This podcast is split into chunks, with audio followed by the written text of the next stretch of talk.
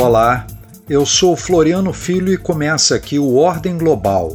Nos próximos minutos vamos apresentar notícias e debater questões estratégicas e contemporâneas sobre geopolítica e economia política internacional. Ordem Global. Fatos e análises da economia política e geopolítica internacional. Em maio, o Senado aprovou o nome da atual embaixadora do Brasil nos Estados Unidos, Maria Luísa Ribeiro Viotti. Ela foi a primeira mulher indicada para um dos principais cargos da diplomacia brasileira. Natural de Belo Horizonte, Maria Luísa iniciou a carreira diplomática em 1976. Em Brasília, concluiu a graduação e o mestrado em economia e passou por diferentes cargos no Ministério das Relações Exteriores entre eles nos departamentos de direitos humanos e de organismos internacionais. Anteriormente foi embaixadora na Organização das Nações Unidas e na Alemanha. O chanceler brasileiro Mauro Vieira também participou da sabatina da embaixadora na Comissão de Relações Exteriores e Defesa Nacional do Senado. Ele enfatizou a importância para o Brasil das relações com os Estados Unidos, onde existe uma rede de 11 consulados brasileiros. A visita do presidente Lula a Washington, ainda no primeiro mês de governo, e o encontro mantido com o presidente Biden sinalizaram o compromisso das duas maiores democracias do continente de voltarem a trabalhar conjuntamente em uma ampla gama de questões, como o combate ao extremismo antidemocrático e à violência política, o enfrentamento à mudança de clima, a luta contra a discriminação racial ou ainda a reforma da, da governança internacional. A senadora Mara Gabrilli, do PSD de São Paulo, foi a relatora na Comissão de Relações Exteriores da indicação para a embaixada nos Estados Unidos e enfatizou a importância da relação comercial com aquele país. No comércio, os Estados Unidos são o nosso segundo maior parceiro, comercial e tradicional investidor na economia brasileira. Apesar do comércio bilateral ainda ser deficitário para nós, os Estados Unidos representam o principal destino de exportações brasileiras de produtos manufaturados. Além disso, em 2022, a corrente comercial atingiu a marca inédita de 88,76 bilhões de dólares. Maria Luísa Viotti concordou que as questões comerciais entre os dois países são de extrema importância e lembrou que a relação bilateral alcança vários outros setores. A agenda bilateral não se limita aos aspectos econômicos e comerciais e se estende por uma gama variada de temas, praticamente todos os, os temas que permeiam as relações brasileiras nos planos político, ambiental, científico e tecnológico, educacional e cultural, as questões ligadas à saúde, a direitos humanos, defesa e as relações entre as sociedades também são muito intensas e tem crescido de importância com o aumento do intercâmbio acadêmico, das atividades culturais e do turismo. Ela também destacou a importância da pauta energética e ambiental na relação entre os dois países. São prioridades que envolvem não apenas desmatamento, mas também investimento na bioeconomia, em tecnologias que possam é, promover o desenvolvimento sustentável enfim, aquilo que o ministro Mauro Vieira estava comentando, que é, é, o esforço não é apenas o de conter o desmatamento, mas sim de promover uma economia que dê emprego e recursos para a população que vive na Amazônia e que possa fazer isso com sustentabilidade. O Ordem Global conversou sobre os atuais desafios da política externa dos Estados Unidos com Paulo Kramer, professor aposentado da Universidade de Brasília em 1999, ele concluiu o doutorado em ciência política pelo Instituto Universitário de Pesquisas do Rio de Janeiro. Atuando por décadas na ciência política, ele se especializou em pensadores e escolas de pensamento político do Brasil e de outros países. Olá, Paulo. Bem-vindo ao programa Ordem Global. Como você definiria a política externa dos Estados Unidos atualmente? A atual política externa dos Estados Unidos, da, da administração Biden, é uma política de recomposição das alianças globais dos Estados Unidos, já que a orientação anterior do seu antecessor, Donald Trump, era mais isolacionista, né, mais unilateral. E agora, diante do desafio da invasão russa à Ucrânia, os Estados Unidos estão precisando e até certo ponto estão conseguindo reconstruir isso aí, tendo eh, essa bandeira de salvar a Ucrânia dessa invasão que sofreu e a reconstrução da Ucrânia depois da invasão. Você acredita que as atenções se voltaram totalmente para a Ucrânia porque anteriormente o foco parecia ser o Oriente Médio após os ataques de 11 de setembro? Já na administração do Barack Obama, antecessor imediato do Trump, falava-se num pivô para a Ásia, um pivô da política externa americana para a Ásia, que é realmente onde estão acontecendo as coisas. Quer dizer, o Pacífico é o oceano do século XXI, o século XXI é o século do Pacífico. E os Estados Unidos procuravam até, de uma certa maneira, eu não digo minimizar, mas estabilizar as suas alianças de maneira a possibilitar esse pivô em direção à Ásia.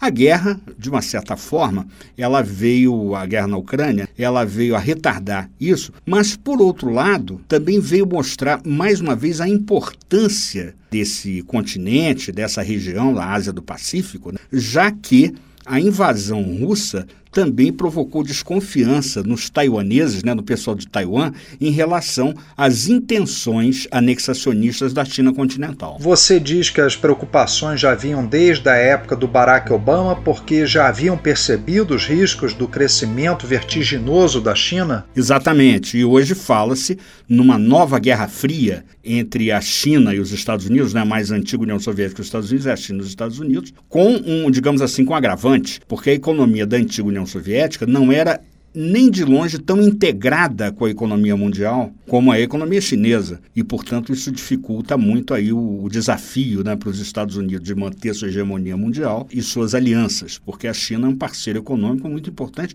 inclusive para os Estados Unidos né?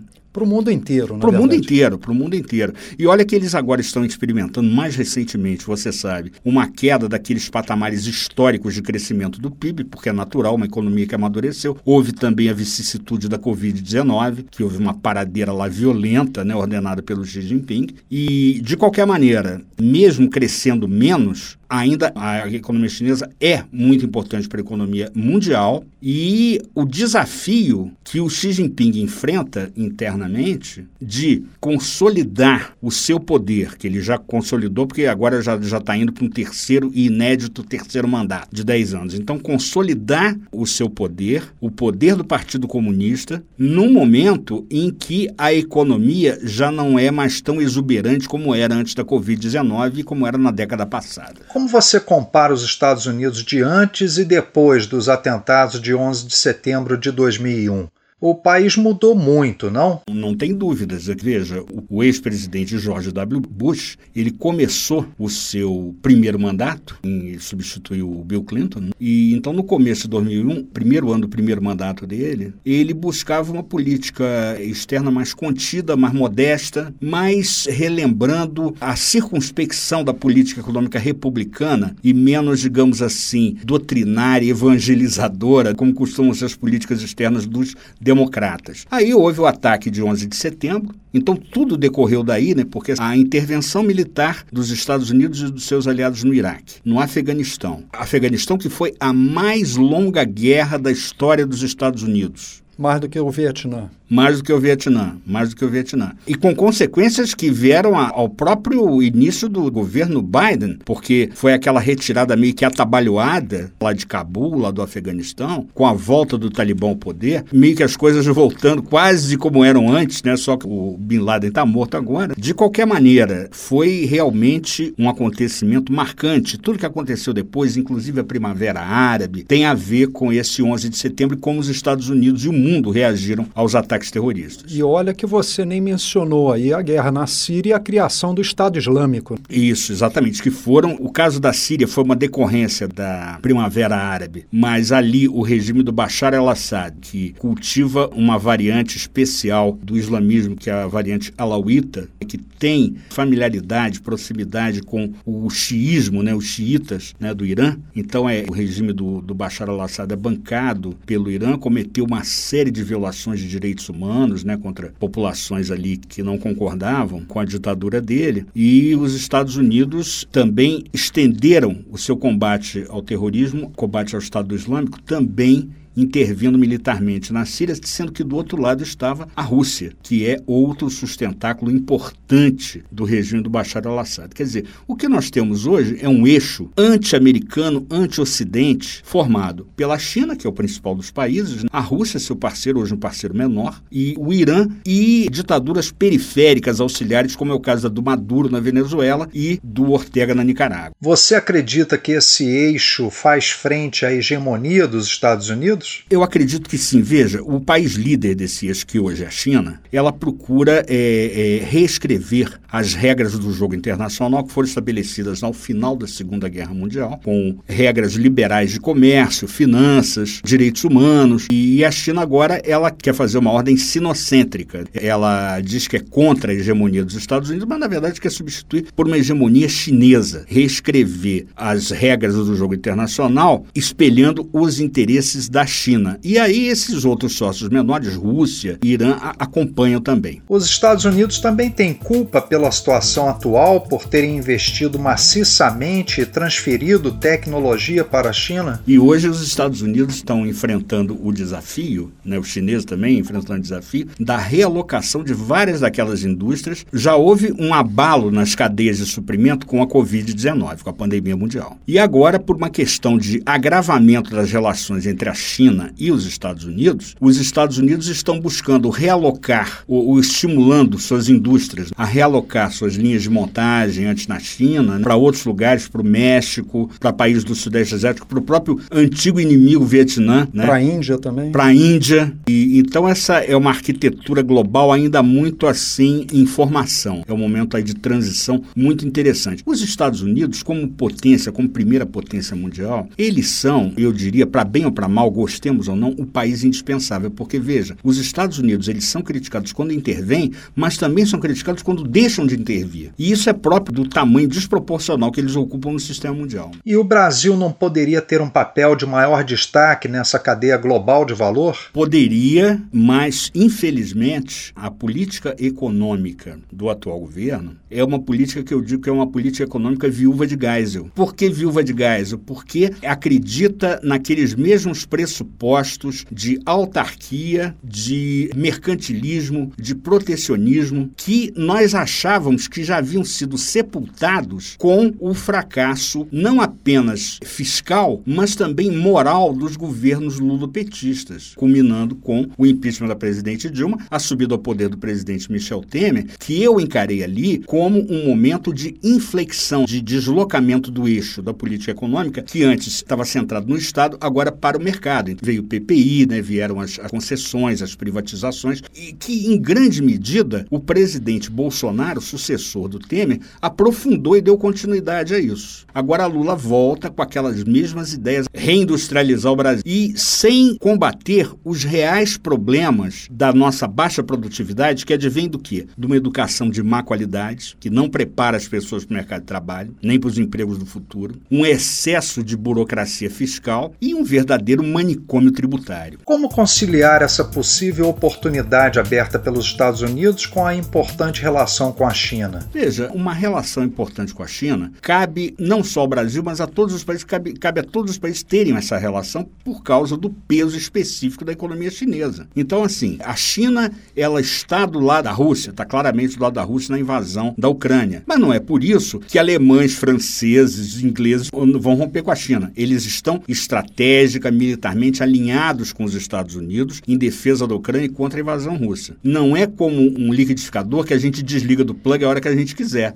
Você vai ter um, um decoupling, né? quer dizer, você vai ter um desacoplamento da economia mundial. Em algumas áreas, isso pode ser mais rápido, mas outras, isso é bem mais devagar. E isso me lembra até uma frase famosa do Trotsky, né? que dizia que o desenvolvimento da realidade é desigual e combinado. E como preservar os interesses nacionais brasileiros nesse jogo? É preciso desvincular uma política externa altiva e soberana da ideia de, que eu considero pueril infantil, de pirraça anti-americana. A política externa do lulopetismo, eles alimentaram a ilusão lá atrás, quando fundaram o Foro de São Paulo, em 1990, eles alimentaram a ilusão que, com o fim da União Soviética, o eixo da Revolução Mundial se deslocaria para a América do Sul, para a América Latina. Então, a primeira medida seria mudar essa mentalidade e, ciente dos verdadeiros interesses nacionais, tirar o máximo proveito possível dessa relação com os Estados Unidos, sem prejudicar as relações com a China, sempre tendo, mais uma vez, em mente o interesse nacional. Caso Trump volte à presidência em 2024, o que isso significaria para a política externa dos Estados Unidos e para o Brasil? O Trump, quanto mais popular ele se torna com a sua base republicana, conservadora, e veja, temos alguns indicadores fortes de que ele está na dianteira da disputa entre os outros pré-candidatos republicanos, e o indicador mais seguro disso é o valor das contribuições financeiras que ele está arrecadando agora para esse desafio das eleições primárias. A primeira primária vai ser agora em 15 de janeiro no estado de Iowa, no centro-oeste americano. O Trump, sem dúvida alguma, ele faz um grande sucesso na base republicana. Mas isso também leva a que não apenas os democratas, mas também muitos independentes fiquem com o pé atrás em relação a isso. E isso pode ajudar o Joe Biden, que não é também uma história de sucesso, nós podemos dizer assim, eufemisticamente, mas que, sem dúvida alguma, como presidente no poder,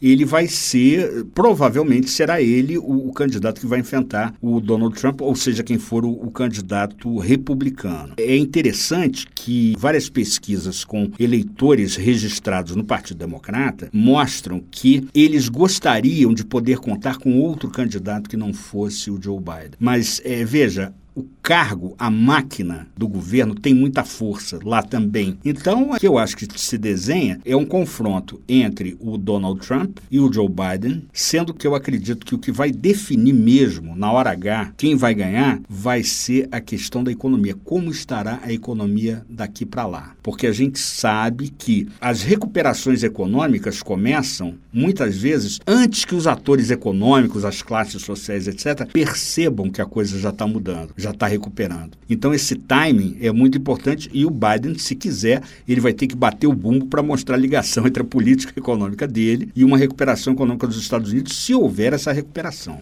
Então vamos ficar de olho aí nos indicadores econômicos vamos, dos Estados Unidos. Vamos, né? Mais uma vez, é aquela famosa frase daquele marqueteiro do, do Clinton: é economia, estúpido. Paulo, obrigado. obrigado, meu amigo. Sempre às ordens. Por hoje, o nosso podcast Ordem Global fica por aqui. A você que nos ouve, muito obrigado pela audiência e até o nosso próximo programa.